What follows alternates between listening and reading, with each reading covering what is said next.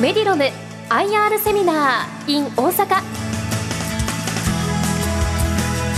この時間は2月17日に大阪で開催したメディロム IR セミナーの模様をダイジェストでお送りします。この番組はティッカーシンボル MRM アメリカナスダック上場メディロムの IR 活動の一環としてお送りします。メディロムは予防から医療まで一貫したサービスを提供するヘルスケア総合商社を目指し日本企業として21年ぶりにアメリカナスダックにダイレクト上場を果たしました。リラクゼーションスタジオリラクを中心に全国300店舗以上展開するほかヘルスケアアプリ充電不要の活動量計マザーブレスレットの開発を手掛けています。それではご紹介しましょう。ティッカーシンボル MRM アメリカナスダック上場。メディロム代表取締役の江口浩二さんです。皆様拍手でお迎えください。よろしくお願いいたします。聞き手は株価庁カタリスト桜井英明さんでお送りします。よろしくお願いします。はいどうぞよろしくお願いします。えー、改めましてあのメディロムの江口ですが私のですね、えー、今ちょっと現状とあの私たちがやってる会社の事業とビジョンについてご説明させていただきたいと思います会社がですね、えー、メディロムという会社がナスダックに上場していますのであのよくこの1年間2年間投資家の皆さんから、えー、いわゆるアメリカ企業の子会社の社長さんですかということを言われる方が結構いらっしゃるんですね。えー、そうではなくて私あの創業社長でして、えー、27歳の時に会社を独立しましてあの事業を起こしました。生粋の日本企業であります。で私今ちょうど23年経ちまして会社もですね、えー、今ちょうど50歳になったところなんですけれども、えー、今から3年前ですねに、えー、ナスダックの方に日本企業として、えー、ダイレクトにナスダックの方に上場させていただきました。えー、この辺のストーリーもですね、あの、だんだんと少しあの、浸透してきたかなと思いまして、こう2年間やっているとですね、え、全く知らなかったということからですね、だんだんアンケートに見てますと、大体約6割ぐらいの方が知らないというと、逆に4割ぐらいは知名度が上がってきたな、なんていうふうに感じておりますので、え、まあ来年度に関しては、ちょっと違ったお話をさせていただこうと思いますが、え、まあ、まだ知らない方もいらっしゃるということで、ちょっと少しそのあたりのことをシェアさせていただきます。えティッカーシンボルですね、MRM、え株価の、え見るところで MRM と打っていただきますと、え当社が出てまいります。ただ、あの、証券会社さんのですね、え内容によっては、あの、米国株のところを指定していただいて、MRM 打たないと出てこないっていうのもあると思いますので、よかったらご覧いただきたいなと思います。えっと、日本の株とは異なりまして、単元株が100株からとかではなくてですね、1株から買っていただくことができますので、今現状の大体6ドル前後私たちの株価が推移しておりますので、今大体約、まあ、150円換算で見ると1株900円からちなみに株価こんな大体1年間通してですね、大体6ドル前後からなかなか上がってないんですが正直なところなんですね。ですが逆に言うと、えー、6ドルから上がってないではなくて、下がってないと あのいうことでもあるのかなと。今、ナスダック上場している企業がですね、ちょっとかなり7社、8社と増えてきたんですけれども、皆さん、あの、上場維持基準を維持できないほど1ドル以下まで株価皆さん暴落しちゃってるんですよね。そういった中で見ますと、え、当社はその基準を抵触してないということで、え、株価が安定しているというふうにも見えるかなと思っております。いや安定してますよね。そうですね。安定してもらわなくてもうちょっとあの、はい、上行ってほしいなっていう気はするんですけど。そうなんですよね。でも下がんないですね。下がんない。まあ、株価の話のあれですけど。はい、そうですね。あの、まあ、期待感もいただいているのかなと思いますし、こういった活動をさせていただいてますので、つどつど新しいですね、あの、応援の方が増えているのかなと思っております。これから伺う新たな展望の話っていうところがようやく浸透してきたかな？あそうですね。っていう感じもするんですけどね。はい、あとそれから12月末にですね一応中間決算とあの通期の決算の見通しについて発表を開示させていただきたんですけれども一応コロナ禍をなんとか乗り越えまして、えー、債務直下解消もあの見えてきたということは発表させていただきましたので、えーまあ、その辺の最終決算発表がですねこの2月末に日本法人として一応出させていただくのと、連結決算が4月末に出る予定ですから、その辺の数字どうなのかなということで、まだ見てるという状態なのかなと思いますので、それが出てくればですね、また違った展開になるのかなというふうに期待しております。ぜひ、あの、ご注目いただければと思います。で、えっ、ー、と、発信をですね、なるべくいろんなことやろうということで、えー、ホームページだけじゃなくて、えー、今ずっとあの、えー、ツイッター、X ですね、の方でもやらせていただきまして、これ私と IR の担当チームのメンバーが、ナスダック上場って一体本当はどうなのとか、日本の常識とかなりかけ離れているところがたくさんあるんですね。例えば、中期計画を出してはいけないとかですね、18ヶ月より先の見通しを発表しちゃいけないとか、なんか我々日本人からするとですね、中継出さないってどういうこととか、えー、思うんですよね。あと四半期決算報告も基本的に義務じゃなかったりですとか、あの非常にあの日本の投資家からすると考えられないようなルールがたくさんありまして、そういったナスダックとならではのルールというなんかこともこちらの方で発信をしておりますので、ぜひよかったらですね、フォローしていただければなということを毎月毎月このように報告させていただくと、大体1セミナーあたり5人ずつぐらいですね、フォロワーが増えていっておりますので、コツコツ今増やしております。えー、ぜひよかったら、え、そういった情報を発信してますのでご覧いただければと思います。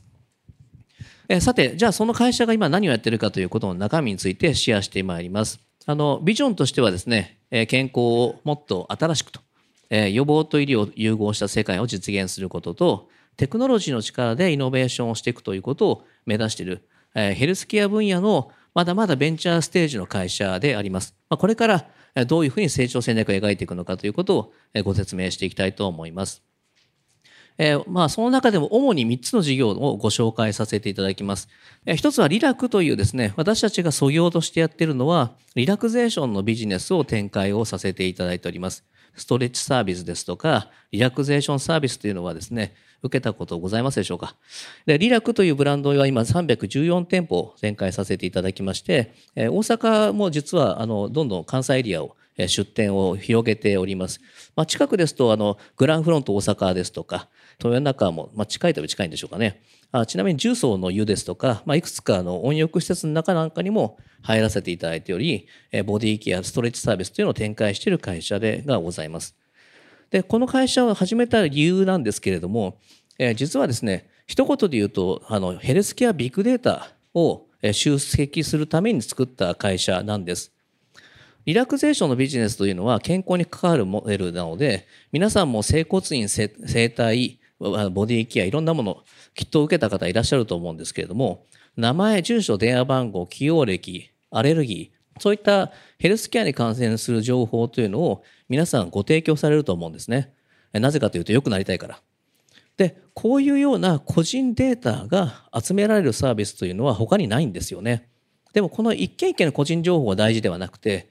統計的に集まっていくと、その統計データが取れて、今どのような疾患疾病または行動習慣があるのかということがわかるんです。例えば20代の女性の平均的な喫煙率がこのこの10年間でどう変化しているのかですとか40代の男性の健康の悩みは何か60代女性の健康に対する投資はどういう投資をしているのか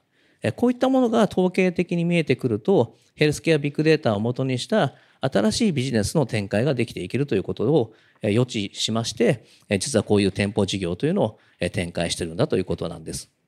まあ、そういった業務のために店舗事業をやってはいるものの、え店舗自体も非常に品質はこだわってやらせていただいておりますので、え結果的にはですね、あの、え顧客単価が約7000円を突破してきているということでして、今、リラクゼーションとかマッサージ、大阪、特に結構安いところが多いんですね。60分で3キュッパ、2キュッパ、えの方が結構多いんじゃないかなと思うんですけれども、我々しっかりトレーニングした人間たちを提供させていただいておりますので、非常に品質が高いという評価をいただいているのが、結果的に客単価にですね、跳ね返ってまして、まあ、業界平均の約2倍以上の単価でもお客様が十分来られているというふうな状態になっておるということなんです。さて、その、じゃあ、そういういわゆる、まあ、まあ、一言で言うと、リラクゼーションチェーンやってる会社が、本質的にやっていきたいのは、そのヘルスケアビッグデータをもとにした新しい事業展開なんです。で、この新しい事業展開がどういうことをやってるのかをご説明いたします。一つはこの Lab というアプリケーションなんですが、よかったらあの Android と iPhone どちらでもですね、LAV で打っていただきますとダウンロードで無料で使えますのでね、プログラムを選択しない限りは記録アプリが無料で使えます。まあ、一言で言うと本当記録アプリでして、ダイエットの記録アプリです。あの歩数ですとか睡眠ですとか体重とかその日の食事なんかを写真撮って記録を取っていけるというアプリケーションなんですね。で、これにどういう特徴があるかというと、あこの中にですね、ヘルスケアコーチが、え存在してまして、でそのコーチを選んで、プログラムを選んでいただくと、マンツーマンでオンデマンドトレーニングしてもらえるということなんです。まあ、これは有料になります。で、そのコーチの方とチャットを通じて、またはそのビデオ会議ですね。携帯の中に、アプリの中でありますので、会話をしながら伴走してもらうということなんです。まあ、特に結果が出ているのが、あの、ダイエットプログラムです。で、これが、なぜダイエットプログラムがいいかというと、あの、店舗ビジネスやってる我々からするとですね、店舗外のお客様の健康管理というのをコミットしたかったからということで、このサービスが始まりました。で、このサービス自体が、厚生労働省が指名する特定保険指導に採択をいただいています。で、これ何のこっちゃっていうと、説明いたしますとですね、皆さん、あの、1年間に1回必ず健康診断、おそらく受けていらっしゃいますよね。で、その時に、あの、メタボリックシンドローム、あメタボですね、簡単に言うと、えー、を対策しているわけです。で、えー、これ今、厚生労働省がですね、あの、2018年から掲げているんですけれども、え、治療から予防へと、あの、治療費どんどん増大していってる社会保険費の増大を食い止めよう。そのためには予防だよねと。で、予防のためには三大成人病のリスクや糖尿病とか、がんも生活習慣病ですから、こういったものを防ごうということの動きをしております。で、そのスタートが実はメタボにあると言われてまして、メタボリックが始まってくると、その三大成人病のリスクがどんどん高まっていくんですね。だからこそ、これまではメタボってなると、えー、ずっと放置されてたんですけれども、2019年から変わりまして、えー、そのメタボを放置すると、憲法保険組合がですね、ペナルティとして罰金を払わなきゃいけないと。そういうふうな制度に変わりました。ですから2019年以降、もしあの皆さん健康診断を受けてメタボですよってやつが来るとですね、そういう内容がすごく書いてあるんですね。これがま大きな転換点でして、メタボの方々は約500万人今おります。かつ糖尿病予備軍の方々も入れますと3200万人近い方々がいらっしゃるので、この方々を予防で止めようと、治療するんじゃないということをやってるのが今の国策の動きです。で、これに私たちのサービスがどういうふうに組み入れられたかっていうと、私たちのお客様って健康保険組合さんなんですね。で、健康保険組合さんが私たちのプログラムを採択していただいているので、お金払ってくれるのは健康保険組合なんです。で、ユーザーはですね、ただなんですね。簡単に言いますと。で、ただでプログラムをあの受けられると。その時に、これかなり大きいんですけれども、そんなチャットとか携帯で痩せるかっていうことなんですが、ものすごい痩せるんですね。で、これはなぜかということなんですけど、私たちの、まあ、一番のビジネスのポイントなんですが、えー、中のコーチが選べるということが実は大きな差になってまして、まあ、自分がお願いする選んだ相手とですね、やっぱりコンタクトし続けてると、応援され続けるとですね、結果が必ず出るんですね。平均大体体重3キロ、え福井でも3センチ痩せていくと。最大11キロも痩せるという方々が、わずか2ヶ月間で無理な運動とか食事制限しなくても、応援さえしてくれればですね、痩せることができるということなんですよね。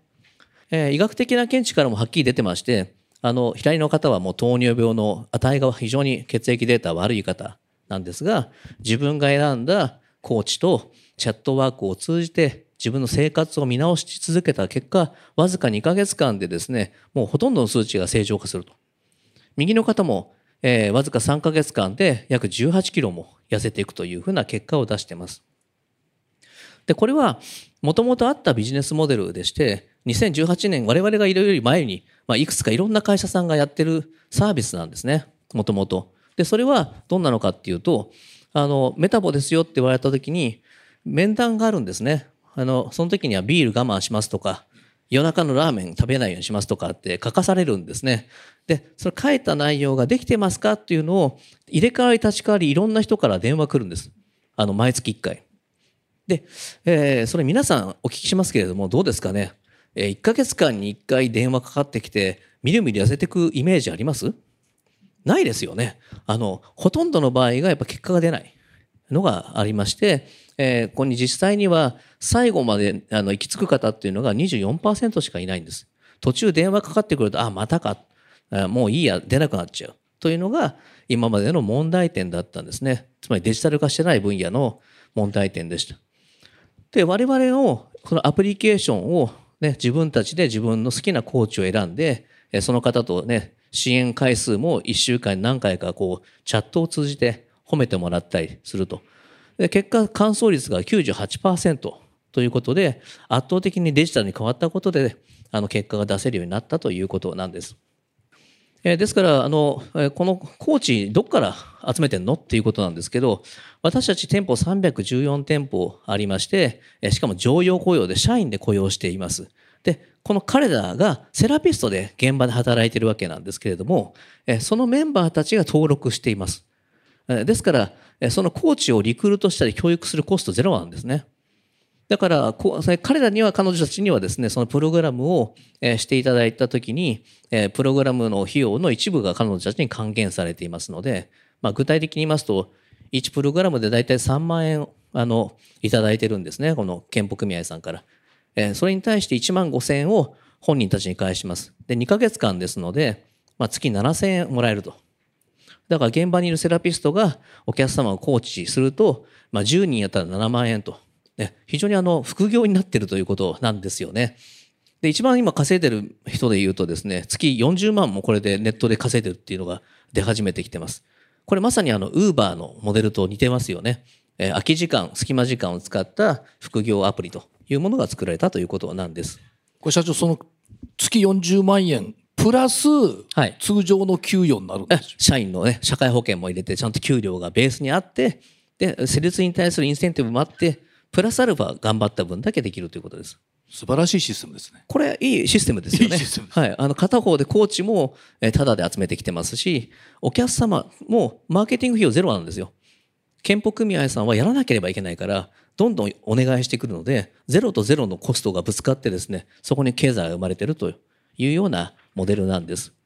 えー、現状では非常にあの大手どころがどんどん増えてまいりまして、えーまあ、直近では74店舗まで増えてきてます。でもこれでもまだあの全体の憲法数の中でも4%程度ですので、えー、まだまだこれからですね、えー、どんどん今毎年毎年見ていただけるように一本方向に取引憲法数は増えてます。なぜかっていうと、これまでの電話介入では結果が出ないということが、アプリケーションに変わった瞬間、圧倒的に結果が出るということになってきたので、加速的に利用者数も伸びていってるという状態にあります。結構大手企業の健保組合さん多いですね。あそうなんですよ。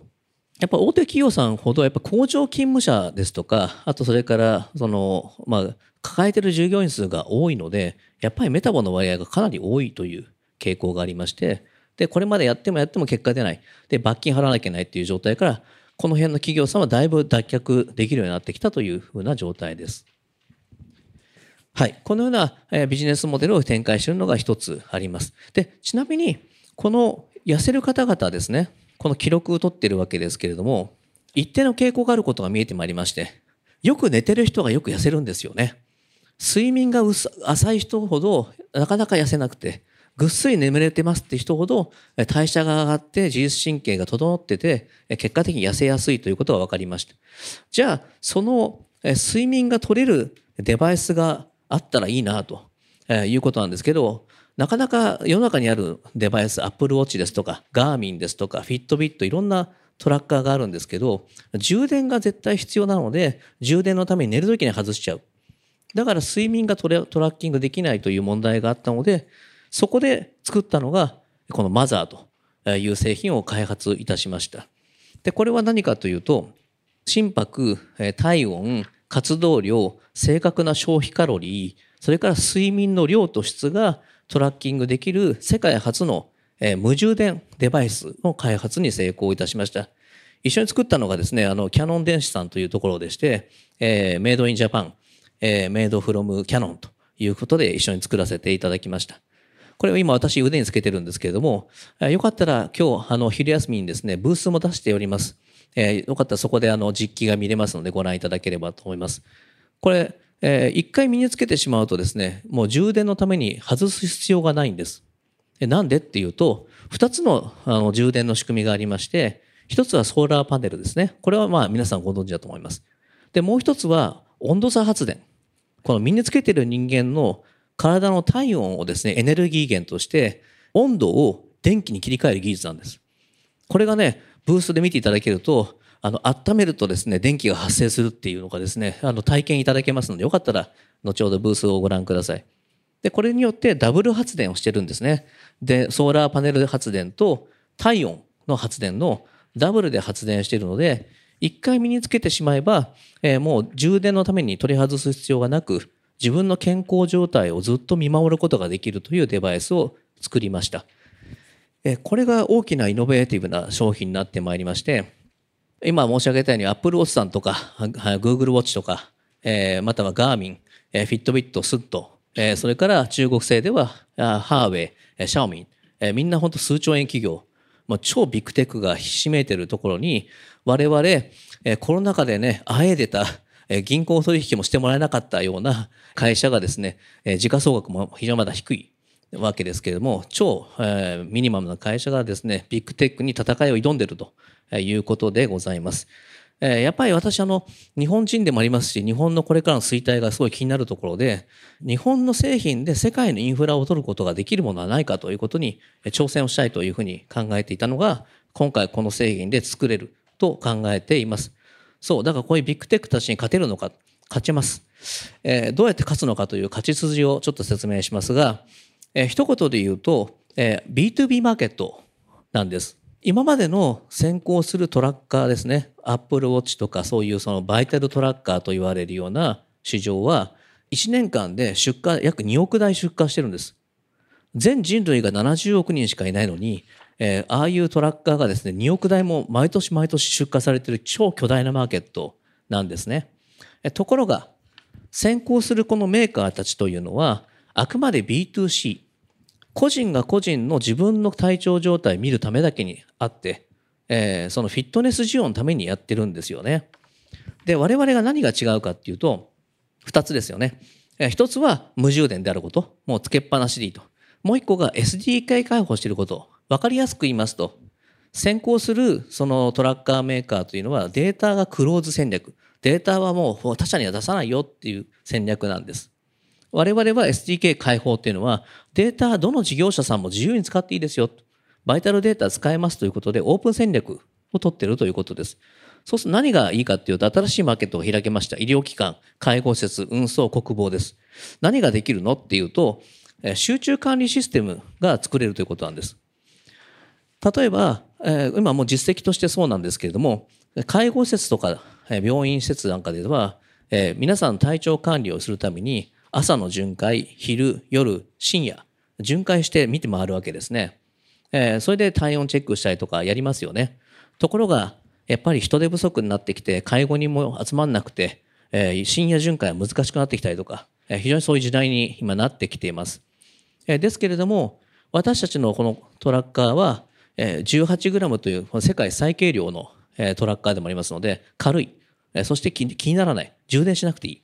え、しかも、例えばその介護施設に100人いようが、200人だろうが、1000人だろうが、えー、皆さんがつけてると、これを、データをですね、吸い上げるあの装置がありまして、このゲートウェイというものですけど、このゲートウェイを各部屋に置いておくと、そこにいる患者さんや介護人の皆さんのデータが全部勝手に吸い上げられていくんですね。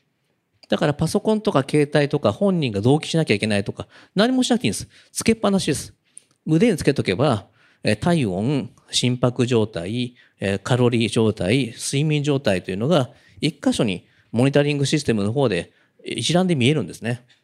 ですから、え、よくあるのが介護施設の中で夜中に巡回している間にベッドから落っこっちゃって、え、隙間に落ちて死んでたとかですね、え、そういったことも発生してたりとかありますが、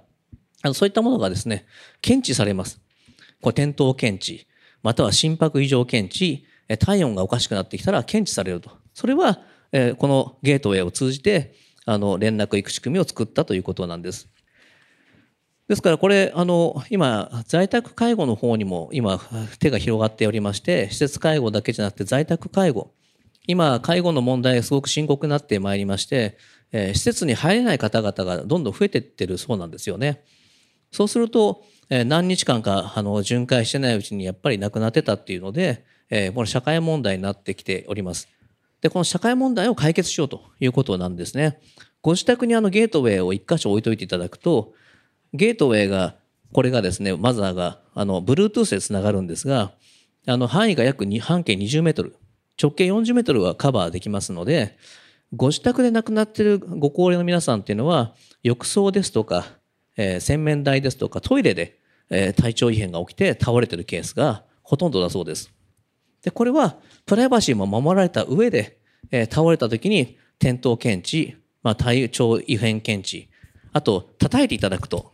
これ叩くだけで、これ SOS になるんですね。あの SOS 検知。それを検知すると、事業者の方に連絡行くだけじゃなくて、同時に、えー、ご家族ですね、遠く住んでる息子さんや娘さんに、携帯電話の方に連絡が行きます。お母さんから SOS を検知しました。またはお父さんからあの心拍異常を検知しました。というのが出てくるので、連絡してみる。連絡でなければ、えー、その駆けつけサービスをお願いする。まあ、こういったものと連動できるということがあります。えー、繰り返しになりますけど、私たちのこのバイタルトラッカーを作った結果、えー、もう、えー、日本製ですよ。えー、これはあの、世界中から同じようなですね、問い合わせがたくさん来てまして、やっぱり、その、遠く離れた両親を見守りたいですとか、病院や介護施設や、またあるいは施設、企業とか団体ですね、が、集中的に管理したいというふうなニーズが高まっているので、そちらに大きな引き合いをいただいています。モデルとしては、端末売っておしまいではなくて、その見守り料のシステム利用料をもらうというサブスク的なモデルになっております。ですから、こう介護業界の方に、まあ、その在宅介護や施設介護に対して提供していったり、また、最近だとドライバー問題ですね。2024年の4月から睡眠時間と休憩時間を可視化して記録し、国交省報告しなきゃいけないというのが義務化されます。で、これがつけとくだけで、えそれのデータが全て CSV に吐き出されて報告できるということで、そういった業界にも今多数ご注文いただいているという状態になっております。はい、時間ですので、えこの辺であの事例としては終わりたいと思いますが、えこのようにあの集中管理していくということが、え求められる業界には、え非常に有益な、え製品が作っていけたんじゃないかなと思っています。で、これがこの5年以内に、えー、大体50万台ぐらいの出荷ペースまで持っていきたいと思ってまして、まあ、そのぐらいまで持っていければ、年間の売上高約200億近くなりますし、え、営業利益も100億以上出るというふうな状態に大きく生まれ変わっていくんじゃないかなと思っておりますので、今の業績を大きくチェンジすることができるというふうに信じて頑張っております。え、以上が私の説明とさせていただきます。ありがとうございました。メディロム IR セミナー。ご出演は、ティッカーシンボル MRM、アメリカナスダック上場、メディロム代表取締役の江口浩二さん。聞き手は株都庁カタリスト、桜井英明さんでお送りしました。江口さんどうもありがとうございました。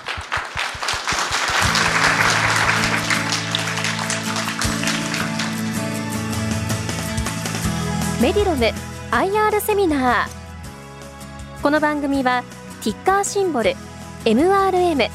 アメリカナスダック上場メディロムの IR 活動の一環としてお送りしました。